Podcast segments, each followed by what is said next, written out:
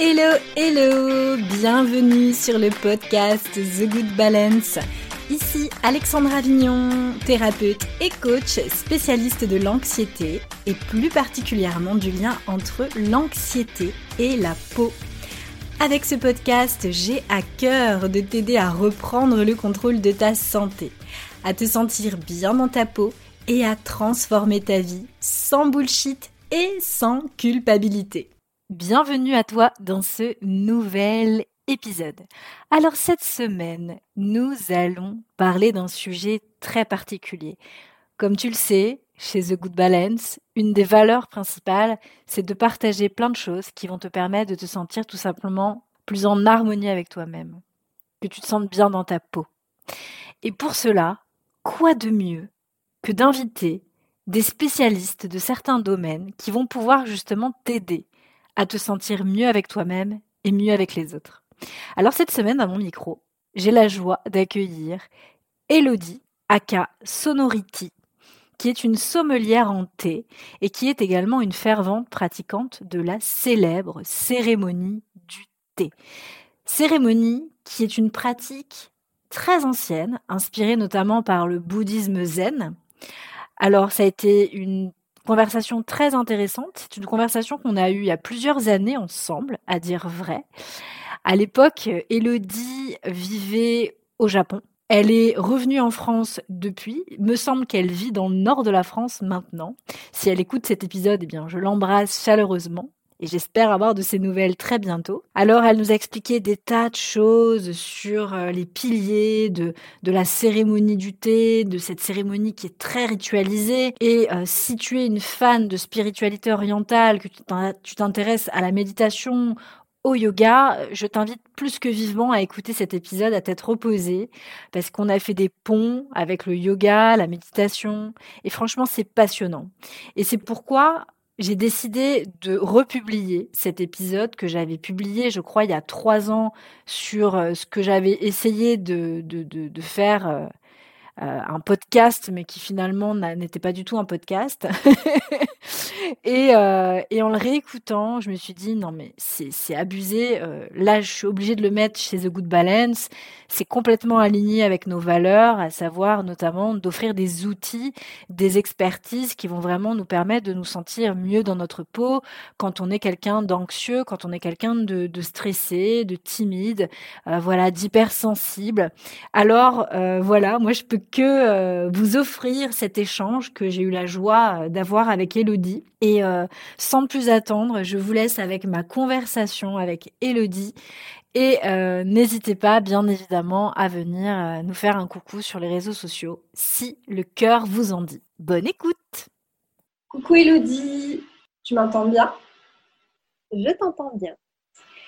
Je suis super contente du coup de, bah, t'avoir aujourd'hui sur euh, mon podcast. Donc, euh, merci beaucoup d'avoir répondu présente euh, à mon appel. Merci à toi. Toujours un plaisir. Alors du coup, pour resituer les auditeurs qui vont écouter ce podcast, là, je suis actuellement en France et toi, tu me parles donc du Japon. C'est ça. Tu es où au Japon exactement? Alors, je suis à Shizuoka. C'est euh, pour se situer facilement, c'est euh, à côté du mont Fuji. C'est là où on a le mont Fuji. Voilà, c'est à une heure de Tokyo en train. Voilà. Ok. Eh ben, super. Euh, ville, mais c'est là, c'est quand même là où est né le thé japonais. Donc, c'est la région productrice principale de thé au Japon. D'accord, bah, c'est super, c'est bien pour faire la pirouette sur ce que j'allais te demander, merci. Alors, euh, Elodie, en fait, tu vas nous parler euh, de ton expérience euh, par rapport au thé, au thé japonais. Alors, en fait, toi, tu t'es beaucoup intéressée au thé, tu en as fait ton métier d'ailleurs, et tu as aussi pratiqué la cérémonie du thé.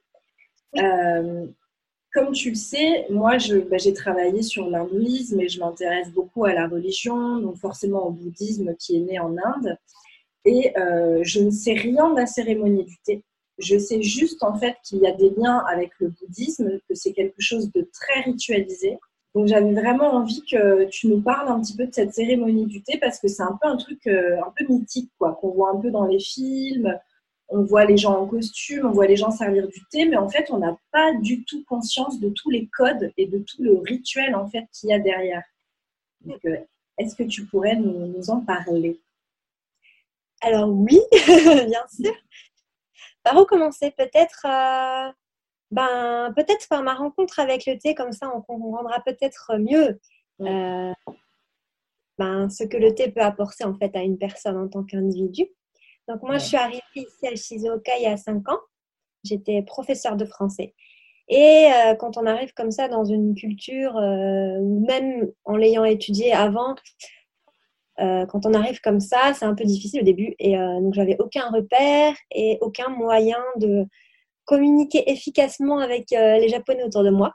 Je mhm. parlais japonais un petit peu, mais bon, c'est pas, c'était pas évident. Et donc, je me suis dit, bon, si je veux vivre dans ce pays, il faut que j'en comprenne la culture et le cœur.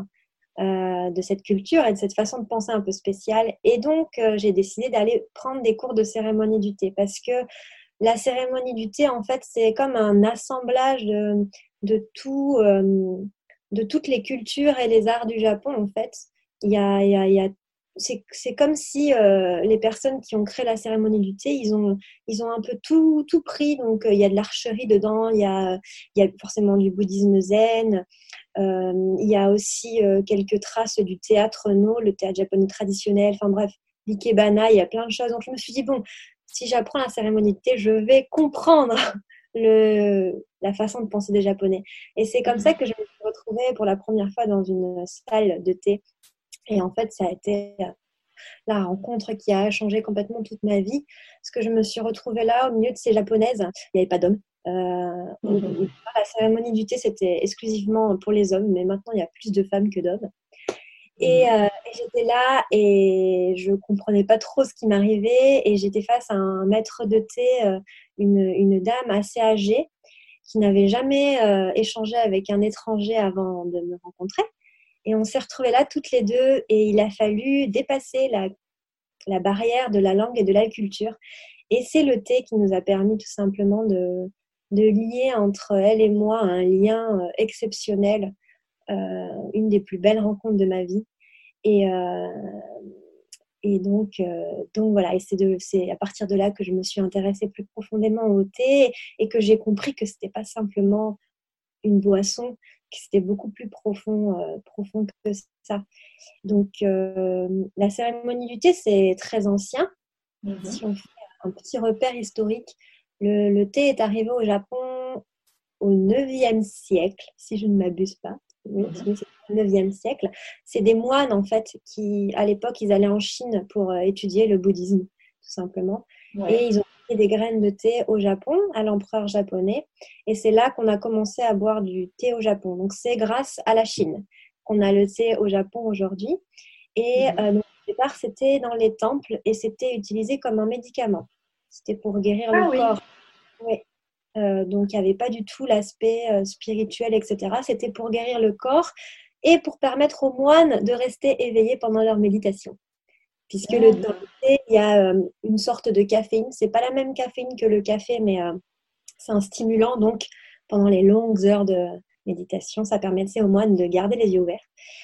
Et en fait, la cérémonie du thé, vraiment, et le matcha, donc la poudre de thé vert qu'on mélange avec un, avec un, un ça, je sais pas comment dire en français. Ah oui, euh, j'en ai déjà vu dans un magasin de thé. Alors comment expliquer ça aux auditeurs euh, C'est une sorte de fouet en fait. Chez... Ah, ouais, c'est une sorte de fouet qui ressemble à un peigne, un peigne fouet. bon, à, l'époque, ça n'avait pas cette forme, hein, bien sûr, hein, ça a évolué. Mais bon, bref, c'était au XIIe siècle qu'on a commencé à boire le matcha et qu'on a commencé à le ritualiser un petit peu. Et la vraie cérémonie du thé telle qu'on la connaît aujourd'hui, vraiment avec tout l'aspect un peu euh, spirituel, développement personnel aussi, elle a été créée par euh, une personne très célèbre dans l'histoire japonaise qui s'appelle Likyu. Et euh, donc c'était un homme et c'était au XVIe siècle. Et donc en fait, Likyu, qu'est-ce qu'il a fait? Il a pris cette, cette culture du thé qui commençait à bien s'épandre au Japon. Alors, excusez-moi, je parle très mal français. Elle a perdu son français. Mais bon, c'est pas grave, on va y arriver. Euh, et, donc, euh, et, donc, il a en fait, euh, et ben, c'est lui en fait qui a, comment dire, rassemblé tous les arts dans la cérémonie du thé et qui l'a vraiment ritualisé. Donc, avec notamment l'influence très importante du bouddhisme zen, le bouddhisme mhm. zen donc au Japon. Et donc, il a assemblé tout ça et il a créé la cérémonie du thé comme on la connaît actuellement, notamment avec euh, le concept esthétique. Je ne sais pas si c'est connu en Europe du wabi-sabi. Est-ce que tu as déjà entendu parler du wabi-sabi? Pas du tout. Jamais entendu parler. C'est un concept esthétique, mais aussi en fait spirituel, philosophique, une, façon de penser et de vivre. En fait, c'est trouver la beauté dans le simple et l'imparfait. Mmh. Donc, je résume grossièrement. Mais donc, c'est-à-dire qu'on a arrêté d'utiliser des ustensiles extravagants, euh, euh, très luxueux, etc. Euh, L'IQ, il voulait vraiment que le thé, ce soit dans la simplicité et qu'on retrouve en fait l'essence même du bouddhisme zen dans la pratique du thé. Et pour ça, on n'a pas besoin de choses superficielles et de 36 000 décorations extravagantes. Donc, c'est-à-dire qu'il va, qu'il a préféré privilégier des ustensiles euh, simple, imparfait, avec euh, un peu des défauts. Mais c'est là, en fait, qu'il a trouvé euh, la, beauté, en fait. Et pareil, la salle de thé, c'est très simple. Il n'y a quasiment rien dans une salle de thé. Mhm. On a une, calligraphie, donc c'est en général une citation de, moine, une citation, je ne sais pas si on dit ça comme ça, de, une parole de moine, donc une parole on a un peu de fleurs, mais rien dans l'extravagance parce que, comme disait Liu dans une salle de thé, les fleurs, ça doit être comme si elles étaient dans un champ, donc euh, dans la nature. Donc il faut vraiment rester simple et sobre. Et donc, euh, et donc voilà. Et même donc la phrase zen bouddhiste, en général, c'est des phrases très simples qu'utilisent les moines. Les mots euh, sont très simples, c'est vraiment des phrases tout simples, mais qui cachent un sens beaucoup plus profond. Et dans la pratique elle-même du thé et les rituels, c'est exactement la même chose. Au final, les gestes, c'est toujours les mêmes. Et quand on le regarde visuellement, ça paraît très simple. Et en fait, c'est tout. Euh, il y a toute une, comment dire Ça, c'est vraiment japonais. C'est euh, à première vue d'œil, c'est tout simple. Et en fait, ça cache beaucoup, beaucoup. C'est très, très profond. Et donc, il a ritualisé tout ça pour, euh, pour donner naissance à la cérémonie du thé telle qu'on la connaît aujourd'hui. Et là où je pense que le, thé peut, peut, rejoindre des pratiques comme le yoga ou la méditation, parce que le thé, c'est vraiment de la méditation. C'est une reconnexion avec la nature, avec soi-même et avec les autres personnes présentes dans la pièce. Hmm. D'ailleurs, les, quatre principes dans la cérémonie du thé, c'est euh, le premier, c'est l'harmonie. Euh, ensuite, il vient le respect, la pureté et la tranquillité. Donc, on a d'abord l'harmonie, c'est euh, ben, être en harmonie tout d'abord avec la nature, parce que le thé est relié avec la nature et les saisons. Donc, on ne va pas faire une cérémonie en ignorant ce qui se passe dehors. Donc, tout est connecté avec euh, la saison en cours, l'harmonie avec la personne avec qui on va partager ce bol de thé.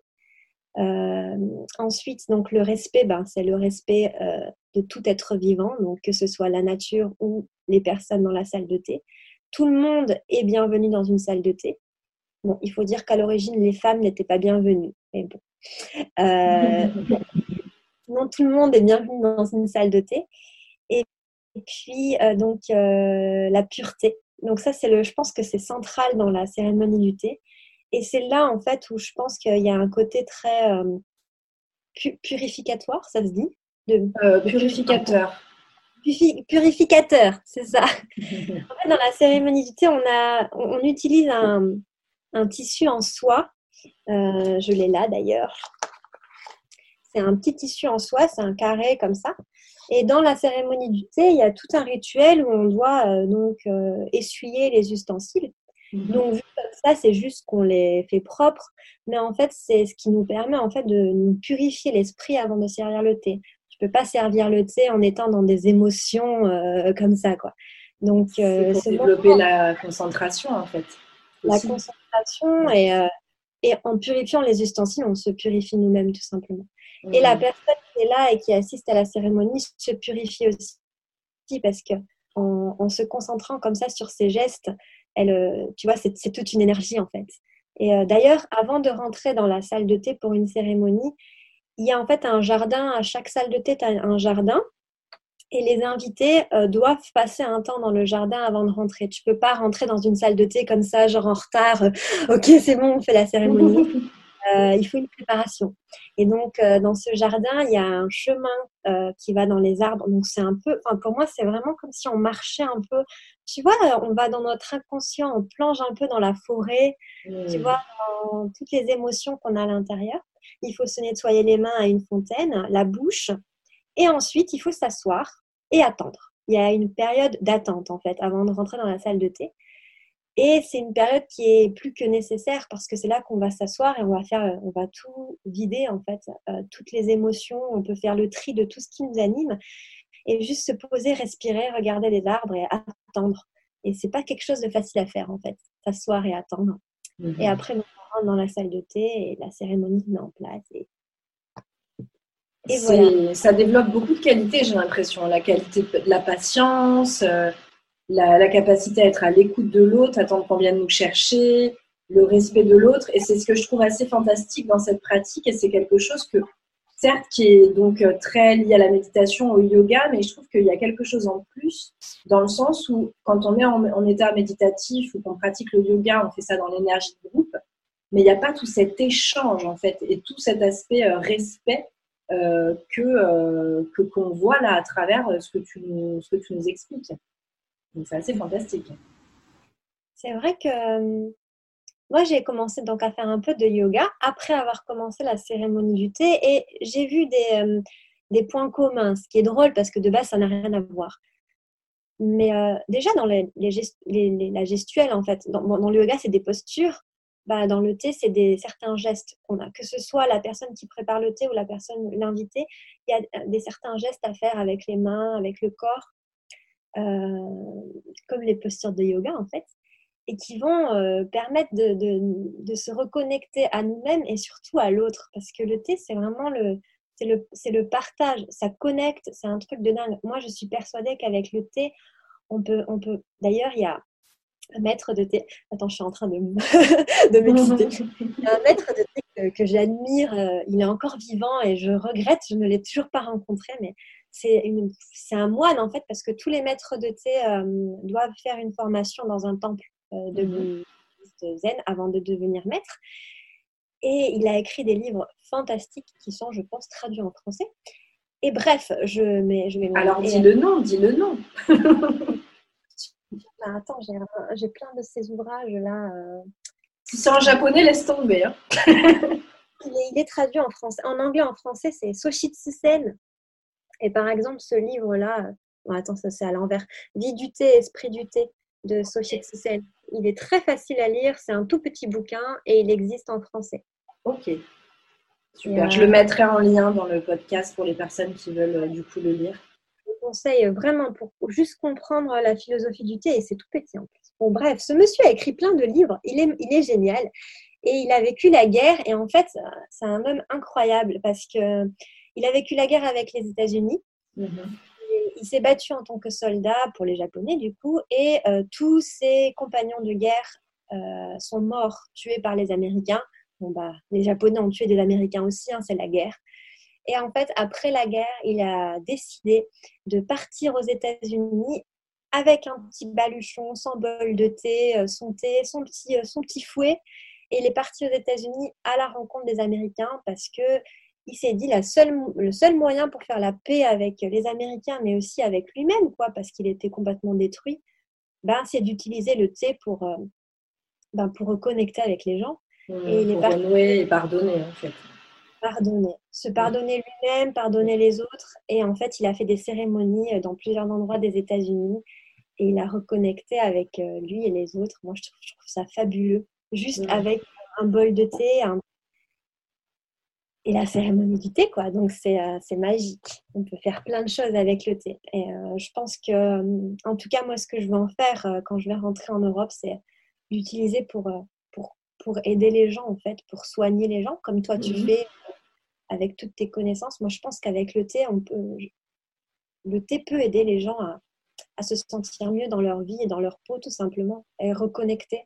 Juste se, poser, se poser, ne penser à rien d'autre qu'à ce moment-là, parce que le moment présent est très important dans le thé. On dit en japonais ichigo ichie, c'est un temps, une rencontre. Donc c'est ce moment comme là, toi et moi, qu'on est en train de parler. C'est maintenant et ce c'était pas avant, ce sera plus après, c'est maintenant.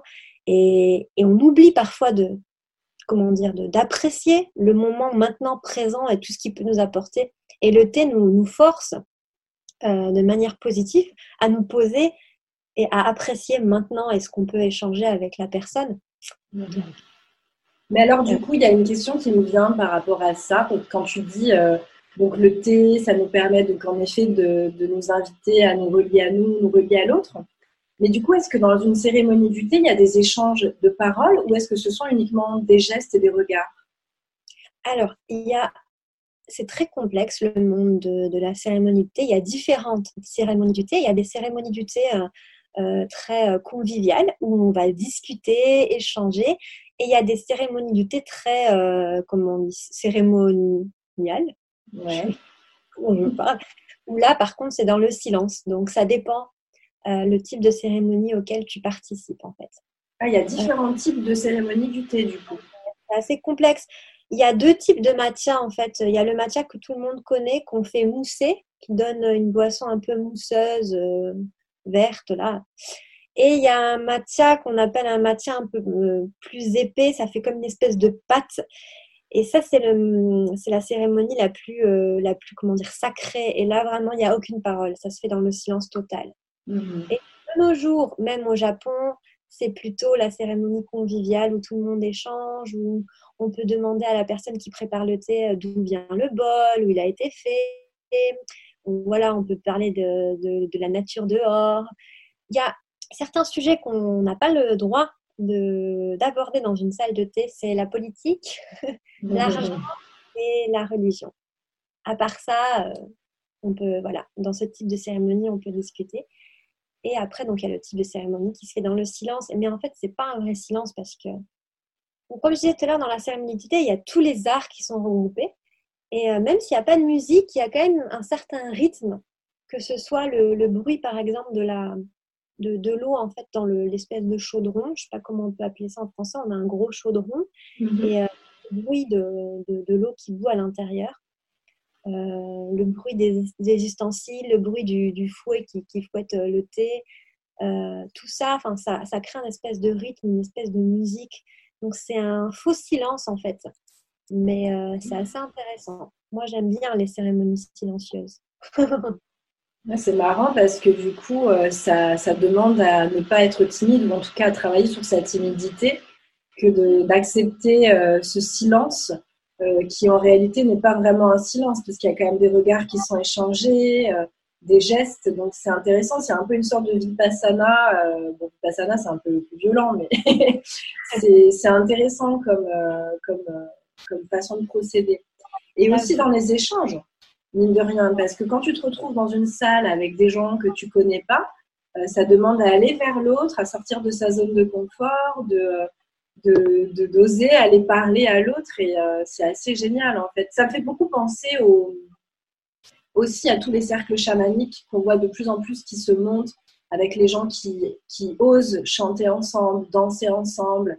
Et on revient à quelque chose de très collectif et euh, c'est ce vers quoi tend notre humanité, je pense en fait. C'est qu'on est en train de passer euh, de l'individualisme au collectif euh, et, toutes ces pratiques, comme la cérémonie du thé, nous permet vraiment d'être là-dedans, quoi, dans l'énergie du groupe, mais pas, dans l'énergie passive, vraiment dans l'énergie active, quoi, et revenir à l'essentiel. C'est assez intéressant et assez fantastique.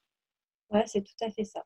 Mm, mm. tout à fait ça, et c'est assez paradoxal parce que les Japonais ne sont pas du tout doués pour communiquer c'est pas paradoxal parce que finalement le thé permet de combler le, vide et euh, le manque de communication. Donc euh, ça ne m'étonne même pas en fait que, que la cérémonie du thé arrive à lier les gens comme ça. Puis d'ailleurs dans la salle de thé tout est fait pour se sentir bien. Enfin c'est pas très éclairé.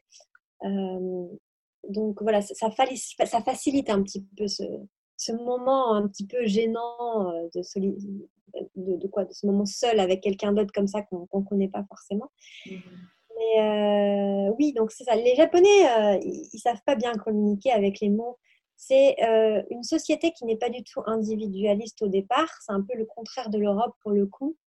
Et donc c'est le groupe avant la personne au Japon. Donc le, la communauté avant tout. Et à cause de ça, l'individu japonais n'a pas sa place. Il n'a pas sa place pour exprimer ses sentiments, pour exprimer euh, sa, sa, façon de penser, pour euh, dire ce qu'il a envie de dire, pour, pour être lui, tu vois. Et donc, euh, le, thé permet en fait aux Japonais de se poser et d'apprécier en fait ce qu'ils sont pendant l'espace en fait de ce moment de thé, parce que sinon dans leur vie quotidienne, il n'y a pas de moment comme ça où ils peuvent se poser et juste être eux. Et en japonais, on a une expression qui dit lire l'atmosphère. Donc, pour bien vivre au Japon, il faut être capable de lire l'atmosphère, chose que je ne sais absolument pas faire. Euh, c'est-à-dire qu'on va pas lire avec des mots. Il n'y a pas, rien ne sortira avec des mots. Tu dois, tu dois sentir, tu dois comprendre. Et ça, dans le thé, c'est facile à faire avec le thé. Le thé mmh. nous aide en fait à, à, exprimer sans les mots des émotions. Et moi, c'est ce qui m'a permis en fait de, de rester ici ce qui m'a permis de communiquer avec ce maître de thé avec qui j'avais rien en commun à la base et avec qui au départ ça s'est pas forcément bien passé la première rencontre. Elle avait peur de moi. J'étais l'étrangère et moi j'avais peur parce que j'avais peur de faire des bêtises et mhm. mon japonais n'était pas très stable et c'est le thé qui nous a aidé à, communiquer sans les mots en fait. Et c'est pour ça que je comprends pourquoi dans la culture japonaise le thé est aussi important et qu'il est, qu'il est toujours là aujourd'hui euh, des, tous ces siècles après, quoi. C'est, c'est vraiment particulier ici. Et c'est très, très pratiqué, du coup? Eh bien, malheureusement, non.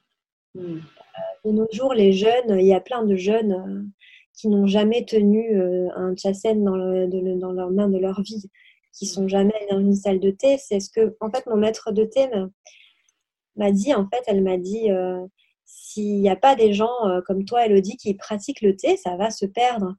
Et, euh, elle m'avait chargée d'une mission quand euh, au début, elle m'avait dit, Elodie, tu dois répandre le thé à travers le monde. Et donc moi, je lui avais dit, oui, doucement, doucement. Maintenant ce qu'elle dit, c'est trop important pour être perdu, quoi.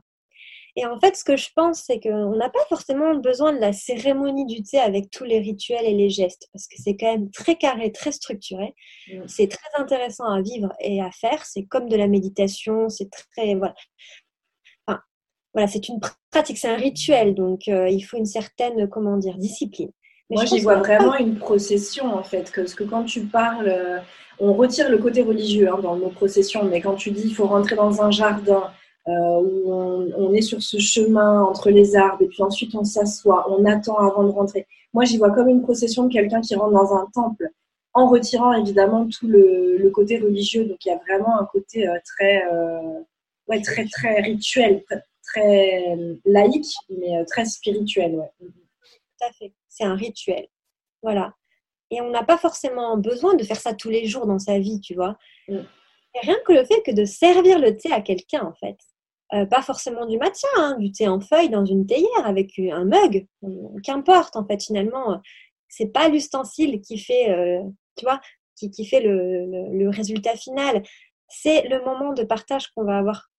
On peut faire ça tout Servir du thé à nous-mêmes, c'est un moment de communication avec nous-mêmes. C'est hyper fort quand on le fait vraiment euh, en y mettant le cœur et l'intention. C'est magnifique de se servir une tasse de thé à nous-mêmes dans, en se mettant dans un, une ambiance, euh, voilà, dans une volonté d'introspection. C'est incroyable. Et bien sûr, servir le thé, ben, rien qu'à une amie qui vient à la maison, en y mettant le cœur et l'intention, c'est un outil magnifique qui se perd au Japon de nos jours, malheureusement. Qui, que les, jeunes, on ne voit pas l'intérêt parce que les jeunes, c'est Starbucks, c'est c'est le, les trucs, euh, les, les, boissons en bouteille au supermarché. Et c'est triste, c'est super triste. Mais est-ce que tu penses, alors moi la question que je me pose, est-ce que tu penses que ça a été réellement très pratiqué? Parce que dans, dans le monde entier, et c'est ça que je trouve génial, c'est la capacité que les étrangers ont à pouvoir aller chercher des pratiques aussi extraordinaires que la cérémonie du thé. On, le voit avec le yoga hein, qui a traversé les frontières.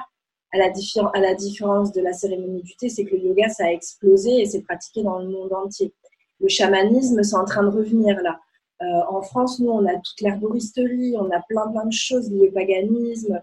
Et tout ça sont des choses qui, sont, qui se sont perdues. Mais est-ce que finalement, c'est des choses qui ont été réellement très, très euh, pratiquées? Moi, j'en suis pas certaine. Alors, pour la cérémonie du thé, si, ça a été pratiqué pendant longtemps quand même. Euh. Par toutes les, toutes les personnes de la société? Alors, au départ, c'était que les moines et puis les personnes riches. Toujours comme hmm. ça. ah bon? Non, mais c'est vrai. C'était, euh, c'était une denrée rare, c'était cher le thé. Euh, ensuite, il y a eu les samouraïs. les samouraïs, avant de partir à la guerre, dans les batailles, ils allaient faire une cérémonie du thé c'était un moyen pour eux de se poser justement et de se recentrer et de se purifier avant de partir euh, risquer leur vie mmh. euh, sur les champs de bataille. Et puis après, ça a commencé à s'élargir à la société entière et finalement aux femmes aussi, parce que oui, comme je disais, les femmes n'étaient pas, n'avaient pas le droit de pratiquer le thé. Le yoga, c'était pareil. C'était vraiment quelque chose très lié aux hommes. Euh, c'était, à la base, c'était un art martial. Et d'ailleurs, la l'Ayurveda et le yoga, c'était à destination des hommes qui allaient faire la guerre, etc. Ah ouais, je savais pas. Mais c'est pareil alors? Bah oui. en même temps, c'est logique puisque la cérémonie du thé, de base, ça a des influences chinoises. Euh, le thé en Chine, ça a des influences qui viennent de l'Inde aussi. En Asie, tout est lié de toute manière. Mm. Donc, euh, ouais, non, si c'est. Ouais, je... après, il y a la cérémonie du thé et il y a servir le thé au quotidien. Servir le thé au quotidien, ça se faisait de, partout, dans toutes les familles, dans tous les foyers, euh, depuis, depuis des, siècles et des siècles. Mais après, là, c'est vrai que 20, e siècle, 21e siècle, ça s'est perdu. Hmm. Mais ce qui est très bien, c'est que c'est ce que tu disais tout à l'heure, les étrangers, ils aiment bien prendre euh, les cultures d'ailleurs et les, les, refaire un peu euh, revivre. Et, le Japon est très influencé par euh, l'étranger. Mhm. Et en fait, ce qu'elle m'avait dit, mon maître de thé, c'est Elodie, va répandre le thé à l'étranger et tu aideras comme ça le thé à renaître au Japon. Et sur le coup, j'ai pas compris pourquoi elle me disait ça. Maintenant, je comprends. C'est que tout ce qui va avoir, euh, qui va faire boom en fait à l'étranger, les Japonais, en fait, ça, ils ont envie de le faire après. Alors qu'à la base, ça vient de eux, quoi, le thé. Tu vois ce que je veux dire? C'est assez drôle. Bah, c'est comme le yoga, hein. c'est quelque chose qui n'était pas très pratiqué. Et puis finalement, maintenant, il y a de plus en plus d'ashrams en Inde. Parce que les Indiens, du coup, commencent à s'y remettre, à y voir de l'intérêt. C'est pour ça, moi, je trouve ça super intéressant. Euh, après, voilà, avec ma vision d'anthropologue, j'ai toujours aimé voir à quel point les étrangers, ils avaient cette capacité à faire revivre des, euh, choses euh, anciennes. Et surtout, et c'est ça que je trouve assez fantastique, c'est la capacité de l'étranger à arriver sur une terre sans croyance, sans automatisme et avec ce regard vraiment d'enfant. Et c'est quelque chose qui me parle beaucoup parce que c'est quelque chose que je fais au quotidien en fait avec les, clients, à savoir débanaliser les choses, se reconnecter à soi. Et, euh, là, en fait, euh, l'étranger, quand il va, donc quand il part à l'étranger pour redécouvrir le yoga, redécouvrir la cérémonie du thé, la méditation au Népal, au Tibet, etc. Il arrive vraiment avec ce regard d'enfant euh, et, ça, c'est quelque chose qui est vraiment, à mon sens, fondateur et, à mon avis exceptionnel parce que le fait d'arriver sans croyance, ça permet justement de faire renaître des pratiques oubliées et plus pratiquées euh, au plus près de leur essence en fait. Ouais, ouais, ouais. Et je trouve que la mission en fait que ton maître de thé en fait t'a donnée, eh ben, c'est une grande mission, dans tous les sens du terme en fait, et, je trouve ça assez euh, fantastique. Et, euh, et, du coup, en plus, c'est ce que tu es en train de faire. Là, tu as compris maintenant ta mission, parce qu'il y a quelques années, tu n'as peut-être pas compris cette mission quand on te l'a dit, mais c'est à force d'expérimenter, du coup, euh, que maintenant tu comprends. C'est totalement ça. Et c'est drôle parce que j'en parle pas forcément. Et là, en parlant, en fait, je, je comprends mieux plein de choses. Et, c'est assez, c'est, ouais, c'est tout, tout est lié en fait. Voilà, je suis en plein dans une réflexion intense dans ma tête. pour le yoga, je savais pas qu'en Inde, que c'était pas pratiqué, que c'était pas beaucoup pratiqué. Je savais pas du tout. C'était très, c'était très peu comme l'Ayurveda, hein. c'est la même chose. C'est drôle, c'est vraiment, enfin c'est drôle. Ça ne me surprend pas en fait, mais c'est drôle. non mais ouais, c'est, ouais, mais je pense que tout est lié. D'ailleurs, quand mon maître de thé euh, euh, avant, donc celle qui m'a donné la grande mission, euh, malheureusement, c'est mon maître de thé est hospitalisé depuis trois ans maintenant. Elle est paralysée et j'ai un, nouveau maître de thé maintenant. Et en fait, quand elle est partie donc à l'hôpital et qu'elle pouvait plus parler, plus bouger, et que je me suis retrouvée sans cérémonie du thé, eh ben figure-toi que c'est là que j'ai décidé de commencer le yoga.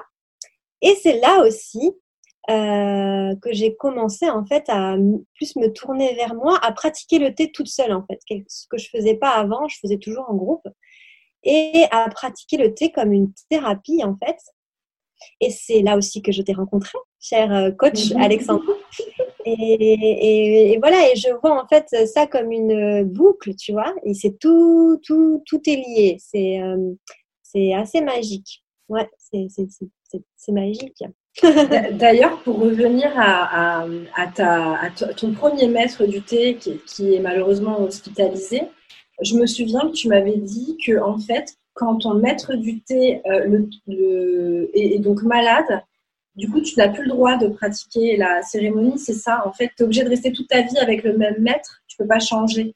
Ouais. En fait, quand tu prends un maître de enfin, non, c'est quand, un maître de thé te, prend sous son aile, c'est comme un disciple, c'est pour la vie.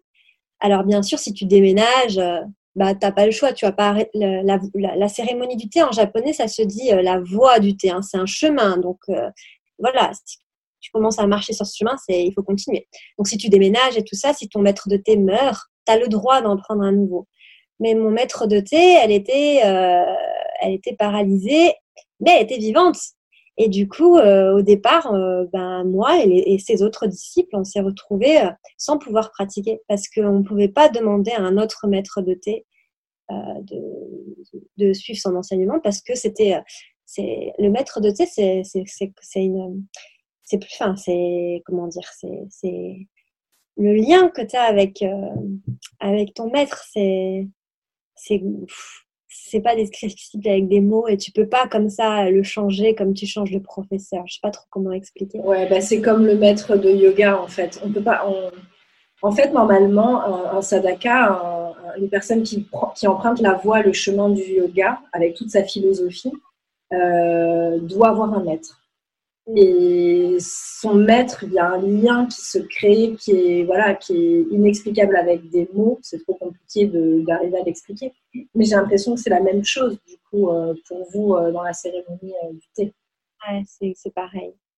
Moi, j'ai dû attendre au moins un an et demi avant de pouvoir recommencer à pratiquer. Parce que déjà, moi, je voulais pas un autre maître de thé. Et mais je pense que c'était euh, nécessaire pour moi parce que, comme je t'ai dit, j'ai pu, j'ai pu pratiquer pour moi-même. Mhm. Et puis maintenant, j'ai un nouveau maître de thé qui m'a, qui m'a accueilli, qui m'a pris sous son aile et que, que j'aime beaucoup. Mais voilà, il, il remplacera jamais euh, mon maître de thé, euh, le, premier, même si voilà, mon maître de thé actuel, je, je l'aime profondément et, et il, est, il, est, il est merveilleux avec moi. Et, et comme je rentre en France, je vais encore devoir chercher un nouveau maître de thé, donc je suis pas très, c'est pas très normal mon chemin de pratique. Mais bon, mais on, peut trouver des maîtres de thé en France, du coup? Oui, il y en a, il y en a, il y en a. Pas beaucoup, mais il y en a. Il y en a. Mais du coup, ce sont qu'est-ce qu'ils ont fait pour devenir maître, maître du thé? Ils ont été formés au Japon par un maître de thé. Pour devenir maître, en fait, il faut être formé par un maître. Et puis, c'est comme dans, le, euh, dans, dans, les cours de karaté, tu as des espèces de, de niveaux à passer. Et, euh, et à, la fin, donc, tu peux recevoir le titre toi-même de maître de thé. Voilà. Moi, c'est pas quelque chose que je ferais, je pense, pour euh, plusieurs raisons, parce que bon, faut pas croire, la cérémonie du thé, c'est magnifique, mais moi, il y a des côtés de la cérémonie du thé que je n'aime pas du tout. C'est comme tout, comme toutes les religions, la base est très belle, mm-hmm. mais ce qu'on en fait les hommes et ce qu'on a mm. aujourd'hui actuellement dans nos sociétés, c'est pas toujours très beau. Et euh, pour moi, il y a un côté très business maintenant dans la cérémonie du thé.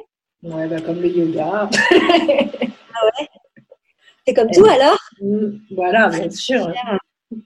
demande euh, vraiment beaucoup d'argent pour passer les niveaux. C'est assez incroyable l'argent qu'ils demandent.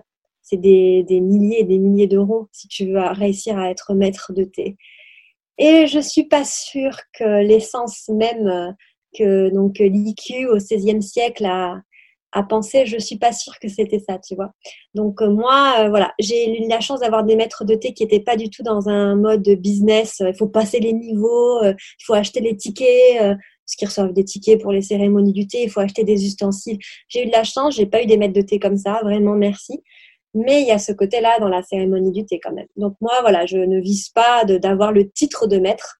Par contre, je sais que, que j'ai envie de partager euh, ce que j'ai pu expérimenter ici au Japon avec euh, les gens dans le monde entier.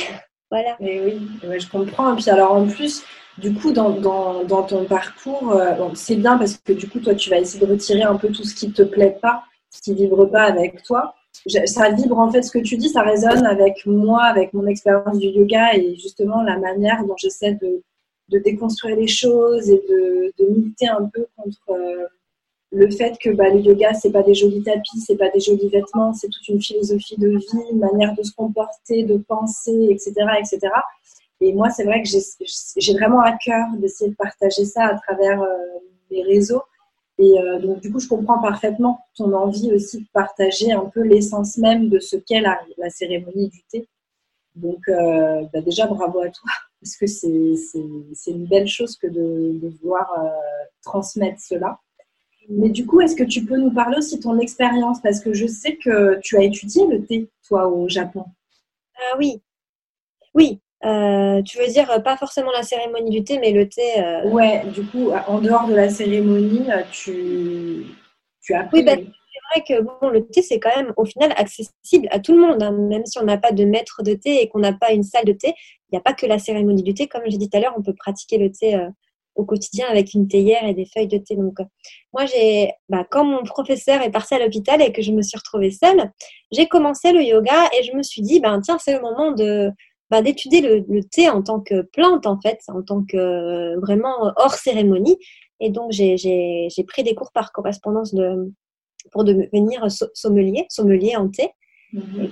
comme pour le vin, mais pour le thé. Et c'est là que j'ai étudié donc le thé. Euh, bah, le thé dans sa consommation en tant que boisson, c'est c'est bien fait au niveau euh, thérapeutique pour le corps, enfin tous les autres en fait comment dire domaines du thé qui ne sont pas en fait pris en compte dans la cérémonie du thé. Et c'est là que je me suis dit qu'avec le thé, en fait, on peut faire plein de choses et qu'on n'a pas forcément besoin d'être euh, dans un rituel et dans des règles, parce que c'est quand même très strict hein, la cérémonie du thé. Donc je pense qu'avec tout ça, en mélangeant tout ça, euh, on peut faire de très très belles choses avec le thé. Et voilà, maintenant je travaille dans un magasin de thé. Et donc, on, vend du thé dans mon magasin et on a un grand comptoir où on peut faire goûter les thés aux clients. Et en fait, euh, je fais des rencontres magnifiques grâce à ça, en servant le thé à ses, à ses clients en face de moi. Enfin, ces clients, ces personnes, j'ai pas envie de les appeler des clients, même c'est des rapports humains, quoi. Mmh. Rien cet échange avec le thé, euh, moi, j'ai eu des échanges fabuleux avec les gens que j'aurais jamais eu si je leur avais pas euh, servi du thé et on n'aurait jamais discuté, on n'avait rien en commun de base. Et voilà, des personnes qui avaient jamais parlé avec des étrangers, euh, des mamies, des papis, des enfants, des, des hommes, des femmes. Enfin, c'est c'est incroyable ce qu'on peut partager juste par le biais en fait d'une simple tasse de thé. C'est euh, magique. Bah, c'est marrant parce que tu vois, je, je, je je, parlais avec des gens dans mes groupes et je leur demandais euh, qu'est-ce qu'ils mettaient en place au quotidien parfois pour se détendre. Et euh, le nombre de fois où je prends ma tasse de thé et revenu, c'est tout le monde me disait en fait, enfin pas tout le monde, mais beaucoup de monde me disait, bah moi mon rituel détente, c'est me servir ma tasse de thé. Et du, du, coup, ça montre à quel point euh, c'est c'est pas ma tasse de café, c'est je prends ma tasse de thé quoi. Euh, c'est fou, hein. c'est fou, non, mais, ça montre à quel point ça a de l'importance. C'est totalement ça. C'est ça. Et du coup, quels sont tes projets? Parce que, alors, euh, pour plein de raisons, tu as décidé de partir euh, du Japon pour euh, toi venir te réinstaller en France. Donc, quels sont tous tes projets liés au thé? Parce que je suis sûre que parmi les auditeurs qui vont nous écouter, il y a des gens qui vont être intéressés et qui vont peut-être vouloir te contacter ou peut-être te rencontrer, te poser des questions. quels sont les projets Les projets, il y a plein de projets. bah, quand j'ai décidé de rentrer au Japon, euh, de rentrer en France, oh le lapsus. De rentrer en France, c'était pas du tout prévu. Et puis bon, euh, voilà, il y a eu des, circonstances qui font que je dois rentrer en France. Et je me suis dit, bon, qu'est-ce que je vais bien pouvoir faire en France avec le thé? Donc mes projets, donc pour l'instant, euh, j'essaie, d'être active sur Instagram. Euh, donc je partage des choses sur le thé sur Instagram et puis je suis en train de mettre en place mon site internet aussi. Bon, il n'est pas encore ouvert, ça prend du temps. Ah mais euh, sur mon internet, oui, voilà. J'ai envie de partager le thé, euh, enfin voilà, partager le thé. Et puis je vais, dans un premier temps, proposer mes, mes services comme dans des services de prestation autour du thé en France. Donc, que ce soit des initiations au thé, donc juste au thé japonais ou à la cérémonie du thé, ou euh, des demandes, par exemple, je peux intervenir dans des événements, euh, voilà. Donc je vais proposer mes services pour euh, faire connaître le thé et puis rencontrer des gens pour partager le thé.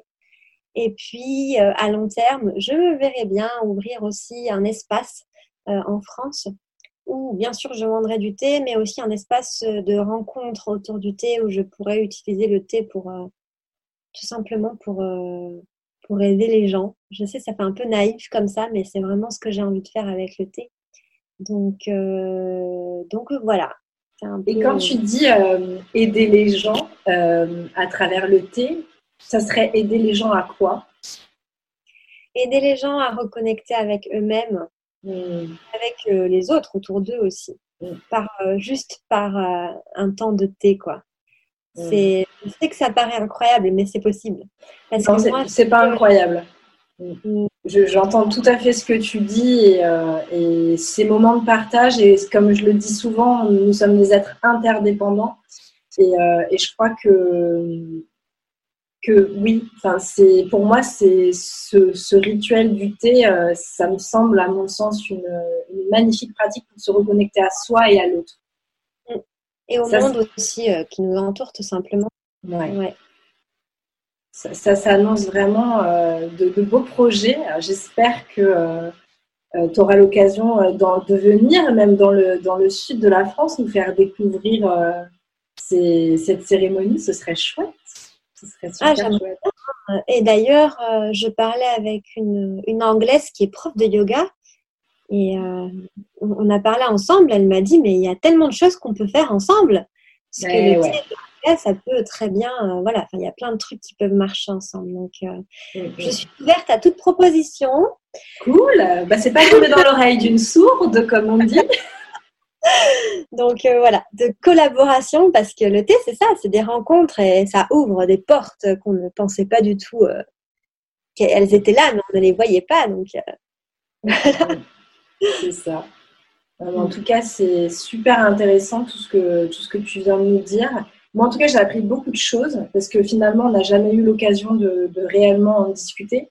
Je pense que tu n'as pas tout dit, mais c'est bien de ne pas tout dire non plus parce que je pense que tu as plein d'autres choses à, raconter sur ton expérience. Mais, euh, mais tu vas la raconter euh, voilà, à travers euh, bah, Instagram. C'est quel est le nom de ta page du coup? Je le mettrai aussi en commentaire c'est Sonority. Euh, Sonority. Et T, c'est écrit comme le T, euh, T-E-A à la fin.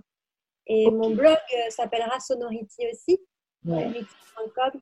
Donc voilà, j'espère pouvoir partager plein de choses. Il y a trop de choses que j'ai envie de partager.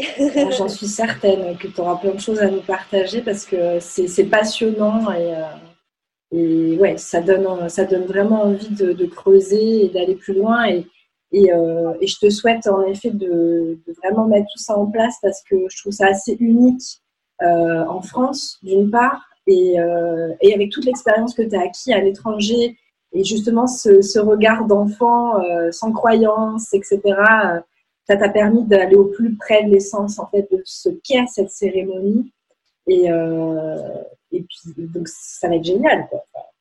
Ça va être fantastique ce projet. Moi, j'y crois à fond et, euh, et, je serais trop heureuse de pouvoir euh, partager euh, ça avec toi et j'espère d'ailleurs le vivre avec toi un jour, cette cérémonie thé. Donc, en tout cas, merci beaucoup pour, pour, tes partages très très riches. Ah, merci à toi, hein, Alexandra. Merci beaucoup. J'ai pas l'habitude de faire ça, mais je suis très contente d'avoir pu le faire j'ai envie de dire, il faut une première à tout. eh bien, merci beaucoup, Elodie, et euh, à très bientôt. Donc, j'en suis sûre. Je vais mettre tout ce que tu nous as dit en commentaire pour euh, les, auditeurs. Et euh, si jamais ils ont besoin de te poser des questions, n'hésite pas à te suivre, à te follow sur Instagram, donc sur Sonority. Avec plaisir, merci. Merci Elodie. Et voilà pour aujourd'hui. Un grand merci à toi pour ton écoute et d'être resté jusque-là. J'en profite pour te redemander de ne pas oublier si tu peux prendre deux minutes pour mettre les petites étoiles afin que The Good Balance puisse être plus visible. Un grand merci à toi. Et si jamais tu voulais avoir toutes les informations qui concernent mes événements, ateliers, coaching, n'hésite pas à aller dans le descriptif du podcast pour pouvoir rester en contact avec moi. Tu as le petit lien, c'est très facile, tu as simplement à écrire ton prénom, ton adresse email. Voilà, voilà, je te souhaite une très belle matinée, journée, soirée, selon là où tu es. Et je te dis à bientôt pour le prochain épisode. Ciao, ciao